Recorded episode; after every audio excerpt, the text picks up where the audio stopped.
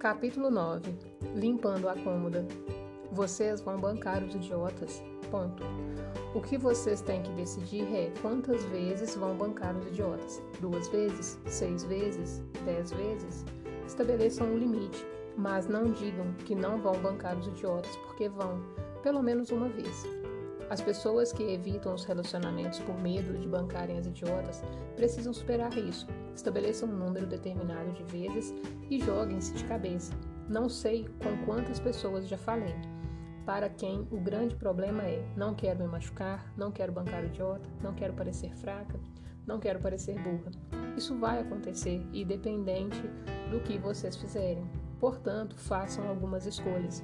Quando perceberem que bancaram os idiotas o número de vezes que haviam determinado antes, comecem a dar um jeito nas suas vidas. Quando atingirem o seu limite, uma das duas coisas irá acontecer. Ou vocês irão parar de bancar os idiotas, ou se darão mais chances. O limite de Carol era três. Ela iria bancar a idiota três vezes. Aumentou seu limite para seis, mas decidiu parar em cinco. Era doloroso demais, também era constrangedor. Ela sempre se sentia atraída pelo mesmo tipo de cara, pelo mesmo motivo, e sempre acabava da mesma maneira. Não era apenas o dinheiro, era a forma como a faziam se sentir. O problema era que, para que eles a fizessem se sentir dessa maneira, ela não podia ser ela mesma. Tinha que ser outra pessoa. Tinha que ser bonitinha, espirituosa, ardente e submissa. Ela não era assim. Ela achava que devia ser assim para conseguir o tipo de cara que a fazia se sentir bem. Mas sabe de uma coisa? Era cansativo, era cansativo e ela estava cansada. E decidiu parar antes de arrumar mais problemas, antes que atingisse seu limite e não pudesse mais parar. John não tinha limites. Ele havia acabado de se separar. Conheceu-a em um restaurante.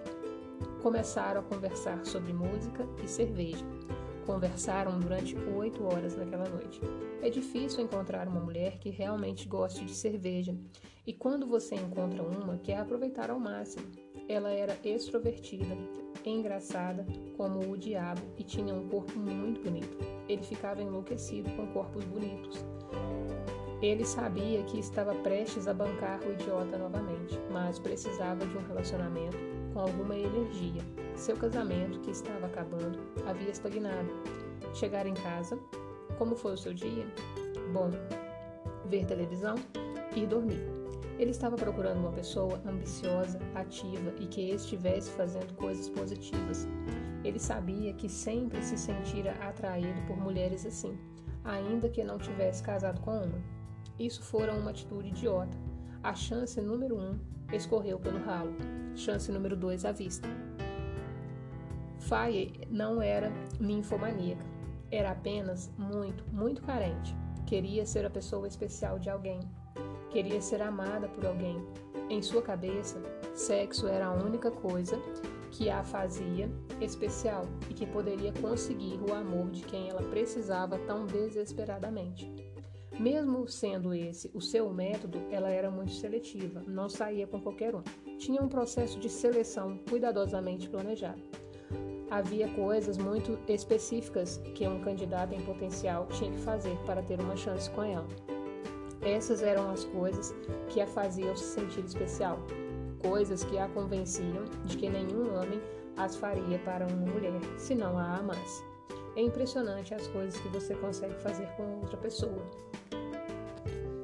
para que ela faça o que você quer.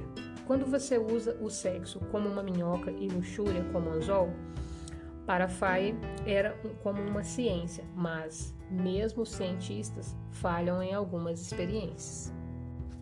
Havia vezes em que ela esquecia o que estava fazendo, ou esquecia-se de seu objetivo e mudava as regras do jogo. Era nessas ocasiões, quando ela se esquecia e se apaixonava perdidamente, que se enrolava tudo. Foi nessas sete ou oito ocasiões, durante os últimos doze anos, que ela gastou todas as suas chances de, de bancar a idiota. Para que serve tudo isso? É isso. É isso que todos nós queremos. Queremos ser amados do jeito que somos, total e incondicionalmente. Infelizmente, continuamos tentando tirar nota 10 no curso do amor. Não tem que tirar 10. Tudo o que tem que fazer é passar de ano.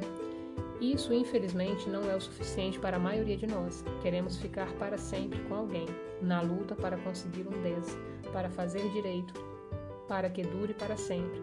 Colecionamos várias coisas que acreditamos que irão resolver o nosso problema. Entretanto, quando entramos no meio-tempo, ficamos cara a cara com todas as coisas que fazemos e fizemos na busca pelo amor. E você sabe o que mais? Não gostamos disso. Não gostamos do que vemos. Não gostamos do que nós vemos fazer para conseguir o amor. Isso nos faz sentir e parecer idiotas. Mesmo quando reconhecemos que fomos nós que escolhemos dizer ou fazer coisas idiotas nós culpamos as pessoas que pensávamos amar.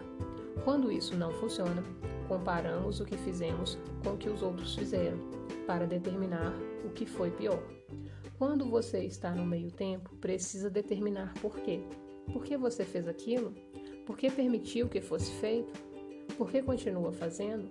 Por que não pode parar de fazer? Essas são as questões são as perguntas que você deve responder aqui, na última etapa de sua viagem pela Casa do Amor. Você já fez muita coisa, seu progresso foi fenomenal.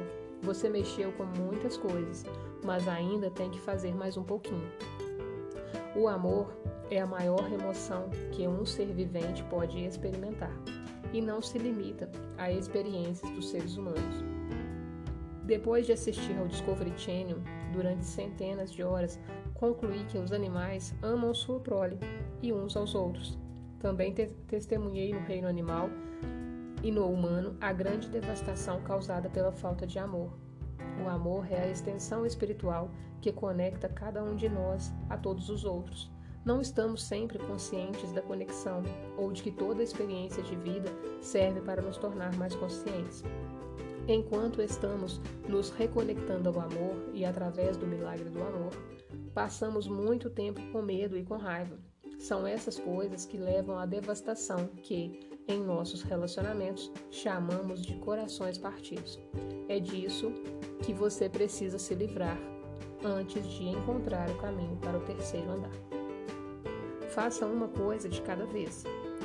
Dominar uma questão não significa ter dominado tudo, nem quer dizer que você não pode continuar progredindo no seu processo de aprendizado e de cura em relação às questões que ainda carrega. Posso lhe dizer uma coisa? A não ser que o seu nome seja Jesus, Buda, Gandhi ou Madre Teresa, você vai morrer sem resolver algumas questões. Você tem que entender isso, deve aprender como deixar algumas questões em suspenso. Você sabe que está ali, sabe que precisa trabalhar naquilo, mas também precisa saber que não é necessário resolver tudo nesta vida. Faça algumas coisas, deixe outras, cresça um pouco, faça um pouco mais, cresça um pouco mais. Se fizermos apenas o que somos capazes de fazer, será mais do que o suficiente para sermos impulsionados para a frente. Continuamos a trabalhar, insistindo porque acreditamos que temos que fazer tudo de uma vez só. É a mesma coisa que fazemos em nossos relacionamentos.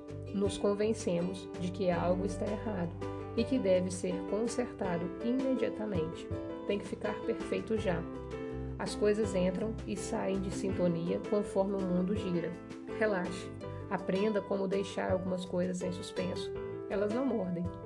Deixe-as onde estão, sabendo que poderá voltar a elas depois.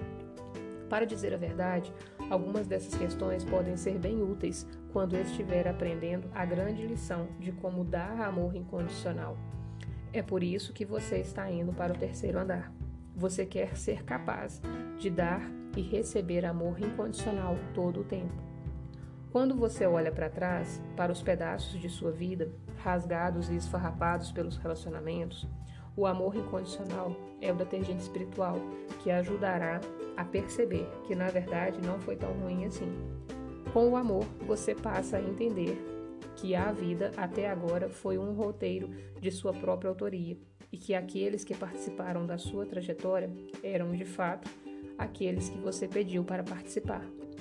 As questões do amor ficaram confusas e às vezes difíceis de entender porque você estava olhando para as questões dos outros, em vez de ocupar-se das suas.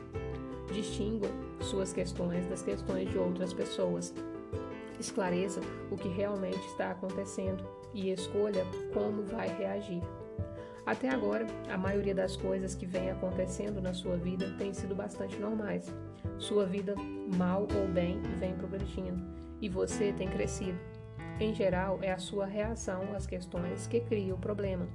Precisamos aprender que apenas porque algo está ou não está acontecendo, não temos que reagir obrigatoriamente. Existem outras questões que vale a pena mencionar aqui, porque corre-se o risco de não perceber essas coisas durante o processo de cura. Se não entender bem essas questões, você poderá se perder ou acabar dentro de um armário escuro. É difícil encontrar saída de um armário quando você tem questões mal resolvidas ou não detectadas no meio do caminho. Conforme for subindo os degraus do segundo para o terceiro andar, aproximando-se do amor incondicional, terá que usar alguns detergentes de limpeza pesada para eliminar a pilha de coisas que sobraram de seus casos infelizes de amor. A escolha é um dos detergentes, a clareza é o outro.